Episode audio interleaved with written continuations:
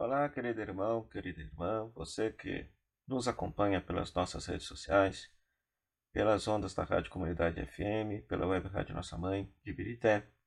Sou Padre Freinácio José, pároco da Paróquia Nossa das Mercês, Arquidiocese de Belo Horizonte. Seja bem-vindo ao nosso programa Pão da Palavra, no qual nós meditamos a Palavra de Deus proclamada neste domingo. Estamos celebrando o 22º domingo do tempo comum, ano C, nós temos como palavra de Deus nos proclamada Eclesiástico, um trecho do capítulo 3 do livro Eclesiástico, o Salmo 67 como resposta, um trechinho do capítulo 12 do Evangelho de, do, da, do texto de Hebreus e Lucas capítulo 14, versículo de 1, 7 a 14.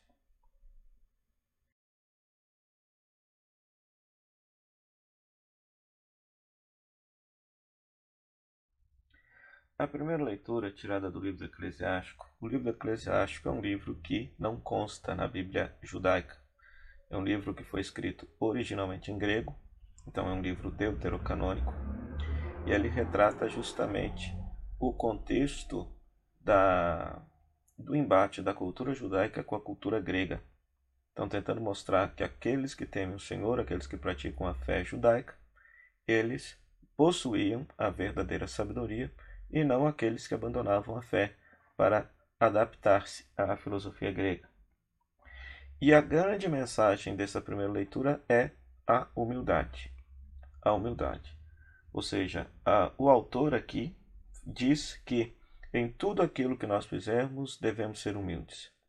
Humildes no trato com aqueles que são mais poderosos conosco, porque eles detêm mais poder do que nós e por isso nós não podemos ser altaneiros diante deles mas ao mesmo tempo ser humildes para com os mais pobres e necessitados, que são menos favorecidos do que nós, tratando-os com compaixão e tratando-os com misericórdia, com misericórdia. Então, praticar a humildade, praticar a humildade seria o grande tema desta primeira leitura, que vai estar em paralelo com o evangelho Lucas capítulo 14, versículo 1, 7, 14. Nesse texto, Jesus é convidado, Jesus é convidado para participar de um banquete na casa de um dos chefes dos fariseus. E aí, num primeiro momento, ele ele percebe que os convidados sentam nos primeiros lugares. E a partir daí, ele conta uma parábola que quando for convidado para uma festa de casamento, que não é para ocupar os primeiros lugares, mas pelo contrário, para sentar nos últimos lugares, a fim de que o dono da casa, o dono da festa de casamento, lhe dê o devido lugar naquele banquete. Lhe dê o devido lugar naquele banquete. E aí a grande lição é: quem se humilha será exaltado, quem se exalta será humilhado. Humilhado. Né? Depois do versículo 12 em diante, o tema da, da, da, da lição muda. Por quê? Porque agora o tema é a gratuidade. Pois Jesus diz a quem eu tinha convidado que quando deres um almoço ou jantar, que não convide quem lhe possa retribuir, mas convide os pobres, aleijados, coxos e cegos, pois eles não têm com que retribuir, e a recompensa virá na ressurreição dos justos. Então, o Evangelho, nós temos dois temas aqui. Um tema, que é o tema da humildade, que aparece na primeira leitura, né? de nós não nos vangloriarmos diante de Deus. É interessante porque se fala do banquete de casamento, então casamento sempre lembra a aliança de Deus com o povo. Né? Então, nós, ao sermos convidados a participar dessa aliança com Deus, nós não devemos nos vangloriar, devemos ter a humildade para que Deus possa verdadeiramente nos exaltar e nos colocar no devido lugar, no lugar que Ele acha que a gente merece nesse banquete, né? Então é muito interessante isso perguntar-nos como que anda a nossa prática da humildade. Será que nós nos achamos vaidosos, orgulhosos, merecedores das graças e bênçãos de Deus, ou será que praticamos a humildade, reconhecendo que Deus, de Deus vem todo dom, toda graça e toda bênção para nós? Depois, uma segunda pergunta que é interessante perguntar: como é que anda a nossa gratuidade? Ou seja, fazer o bem sem esperar absolutamente nada em troca. Nós temos o costume de fazer o bem, de praticar a caridade, esperando alguma coisa em troca. Isso não é verdadeira caridade segundo o Evangelho. Então, por isso que Jesus diz aqui no texto que deve-se convidar para o banquete aqueles que não têm condição de dar um banquete. E desta forma, a, a, a, a recompensa virá justamente na ressurreição. Deus é que dará a recompensa, porque nós agimos com gratuidade. Agora, por que, que devemos agir com gratuidade? Porque Deus foi gratuito para conosco. O seu amor é imerecido, o seu amor é misericordioso, nos salvou sem merecimento algum de nossa parte, nos deu a vida e salvação em Cristo Jesus, e por isso, tocados pela graça de Deus, devemos agir com gratuidade, compaixão e misericórdia para com as outras pessoas. Então fica aí uma preciosíssima lição. Depois, queridos irmãos, queridas irmãs, uh, o trecho de Hebreus, capítulo 12, é um trechinho muito interessante. Por quê? Porque o autor de Hebreus vai dizer para aqueles aos quais ele está escrevendo que aquelas pessoas se aproximaram do Monte Sião e da cidade de Deus vivo. Ora, aqui ele está utilizando uma metáfora. Ora, se nós lermos lá no Antigo Testamento, o Monte Sião era o monte onde ficava o Templo de Jerusalém, que era considerado pelo povo judeu a casa de Deus, a habitação de Deus na terra. A cidade do Deus vivo, a mesma coisa. A cidade de Deus era a cidade de Jerusalém. A cidade do Deus vivo significa a cidade onde Deus habita. Habita. Mas só que é interessante que quando lá no Antigo Testamento, no livro do Êxodo, quando o povo ia se aproximar daquela montanha, não todos poderiam subir a montanha. Somente Moisés subia a montanha para receber as tábuas da lei, os ordenamentos de Deus e comunicar ao povo. O povo não podia subir a montanha. Aqui não. Então vamos chamar esse fato de Deus se comunicar com o seu povo por meio de Moisés, chamemos de revelação, ok? Então a revelação é dada a Moisés. Agora aqui não.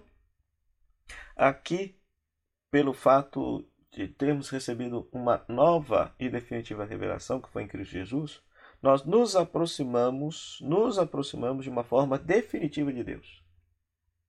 Ou seja, esta revelação de Deus nos foi dada em Jesus Cristo. Em Jesus Cristo. Ele é o mediador de uma nova aliança, da nova e eterna aliança.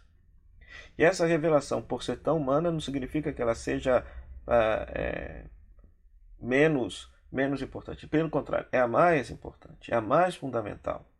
Por quê? Por quê? Porque por meio desta revelação de Cristo Jesus, nós recebemos, tocamos de modo definitivo aquilo que Deus é, aquilo que Deus quis nos ensinar. Se lá no Antigo Testamento as pessoas não podiam se aproximar do Monte Sinai, nem todos poderiam se aproximar do Monte Sião, nem todos poderiam entrar no Templo de Jerusalém. Aqui não. Todos têm acesso a Cristo. Todos podem tocar a Cristo. Todos podem ver a Cristo. E ao ver Cristo, tocar Cristo, receber a revelação de Deus. A palavra de Deus que nos foi dada por meio de Jesus Cristo. A questão é querermos ou não nos aproximar de Cristo. Né? de nos aproximar de Cristo. Então é sempre bom recordar que hoje nós nos aproximamos de Cristo, deste novo Monte Sião, desta cidade do Deus vivo, da revelação definitiva de Deus, na meditação de Sua palavra, na prática dos sacramentos, nos nossos momentos de oração e de um modo muito, muito singular no cuidado com os mais pobres e necessitados, que são presença de Cristo, nos irmãos de comunidade que são presença de Cristo, né? Toda vez que nós nos aproximamos de um irmão de comunidade, de um pobre necessitado, da palavra de Deus ou dos sacramentos, nós estamos tendo contato com Cristo ressuscitado, que é o mediador dessa revelação definitiva. E por meio dessas realidades, nós escutamos a palavra de Deus que nos interpela e que nos convoca a sermos santos, a libertarmos-nos do pecado e assumirmos uma postura de vida nova, uma vida autenticamente cristã. Então vamos pedir a Deus, portanto, que conceda a todos nós esta graça, que nos conceda a sua bênção, de que nós possamos praticar a humildade, conforme nos ensina a primeira leitura e a primeira parte do Evangelho, que nós possamos praticar a gratuidade, fazer o bem sem esperar absolutamente nada em troca, como nos ensina a segunda parte do Evangelho, e que a gente tenha esta convicção de fé tão bela e tão bonita de que ao nos aproximar de Cristo, nós estamos nos aproximando da revelação definitiva de Deus. Escutar a palavra de Jesus é acatar para nós a palavra eterna de Deus, Negligenciar esta palavra de Cristo é não escutar a palavra de Deus e, portanto, fechar-se a esta revelação. Peçamos a Deus, portanto, que possa nos abençoar. Oremos. Deus do universo, fonte de todo bem, derramai em nossos corações o vosso amor e estreitai os laços que nos unem convosco, para alimentar em nós o que é bom e guardar com solicitude que nos destes. Por nosso Senhor Jesus Cristo, vosso Filho, na unidade do Espírito Santo. Amém. O Senhor esteja convosco, Ele está no meio de nós. Que a bênção de Deus Todo-Poderoso, Pai, Filho e Espírito Santo, desça sobre você e sobre sua família e permaneça para sempre. Amém.